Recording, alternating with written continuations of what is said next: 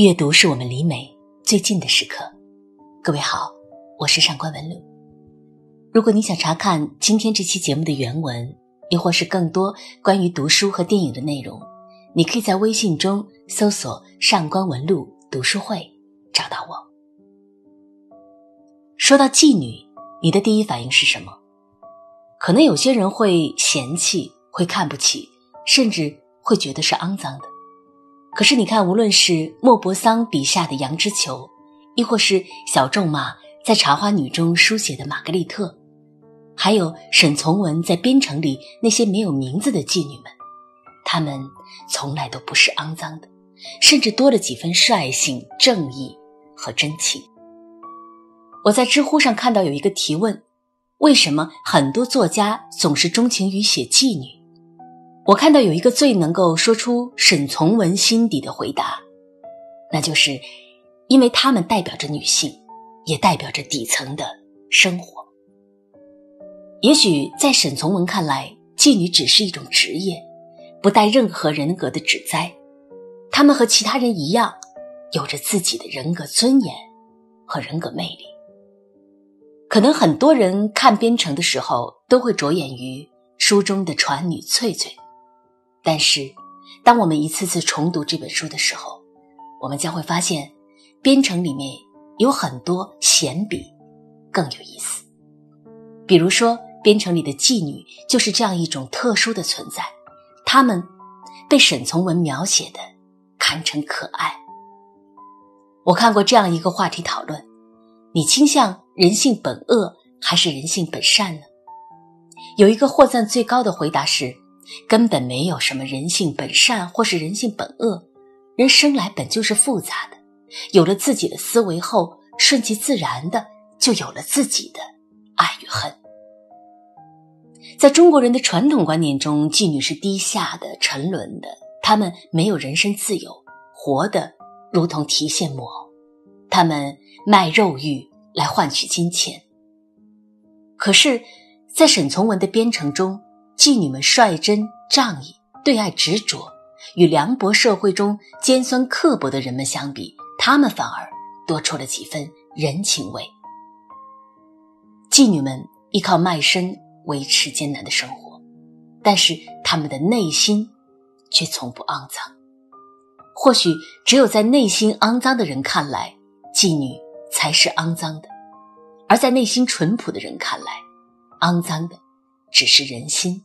并不是交易本身，所以肮脏或淳朴只存在于每个人的精神坐标和道德评判体系当中。很多时候，为了生活，我们不得不承受这个凉薄、贪婪、冷漠的社会赋予我们的恶意标签。想想生活中，我们是不是也总是抱怨人性的复杂，人情淡漠？有多少熟人因为心结而形同陌路？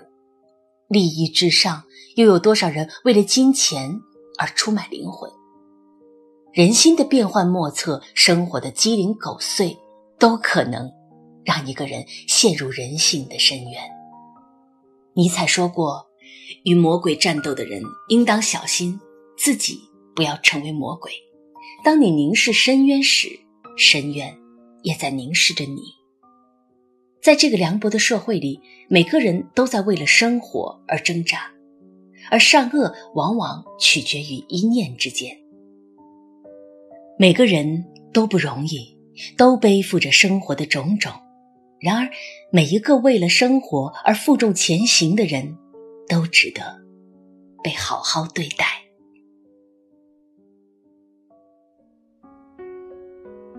读完《边城》，相信很多人都心生向往，因为在这样的一个世界里，人性的阴暗面仿佛都不存在，所有人都是良善的、质朴的，人与人之间的交往也是纯粹的、简单的。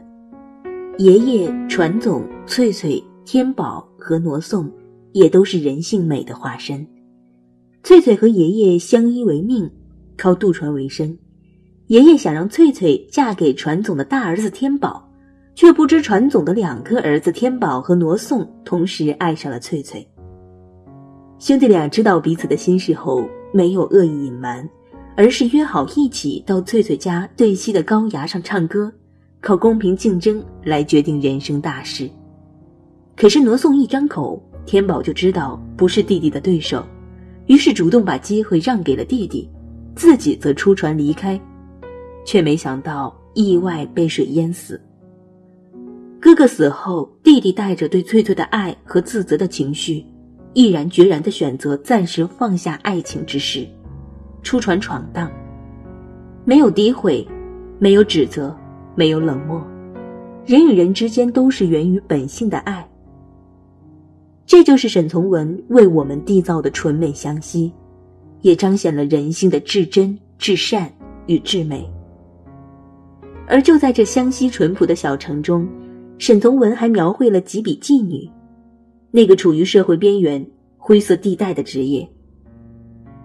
翠翠、天宝和罗宋的人性美是纯洁天然的，而妓女身上则有一种尤为迷人的东西，因为这是一种挣扎的原始的力量，它野性的挣脱了一切世俗打上的烙印，在淤泥中拼命开出夺目的花。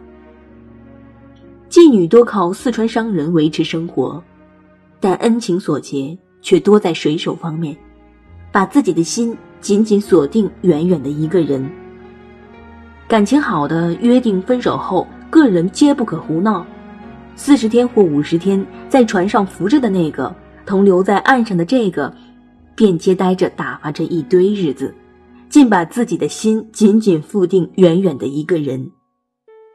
作为对卑微生活的反抗，妓女们把肉体留给了商人。却把真情留给了挚爱的水手。即便他们被生活蹂躏着，但是他们对生活永远充满热情。健康的肉体和朝气蓬勃的精神，就是他们旺盛生命力的载体。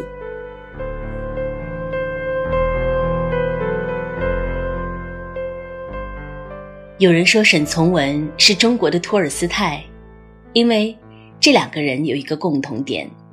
就是对底层人民都怀有深厚的感情。若非生活所迫，谁不想体面而高贵的活着呢？在沈从文的笔下，妓女是这个冲突激烈的世界中人性的缩影。我们都是如此的矛盾。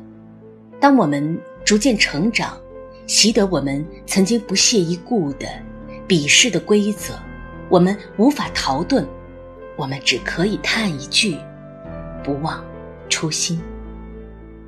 每个人也许都要在尘世中惹上一身尘埃，但是这也同样不妨碍我们在心底里为自己守护一片完全洁净的自留地。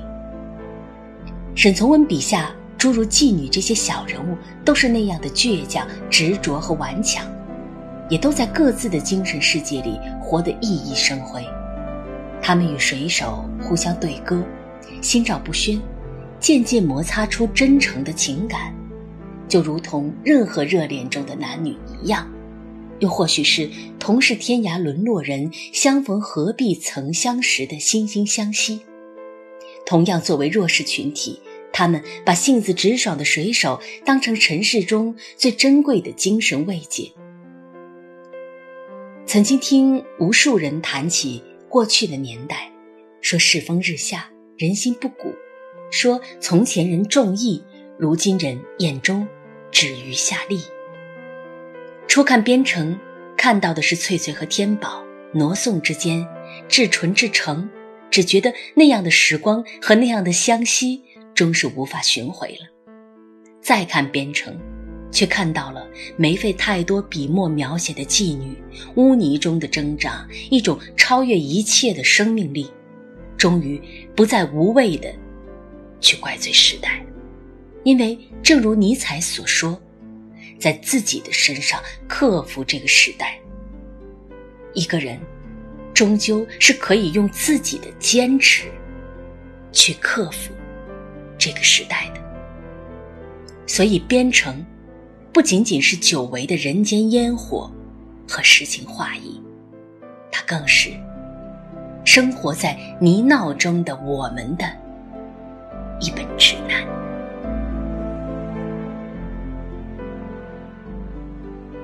好了，今天的读书时间就到这儿。你读过《编程》吗？喜欢里面的哪一个人物呢？为什么？欢迎各位在评论区给我留言。如果你想查看今天的原文，你可以在微信中搜索“上官文露读书会”，让我们共赴一场美丽的约会。我是上官文露，大家好，我是上官文露读书会的实习主播耳朵。我们下期再会了。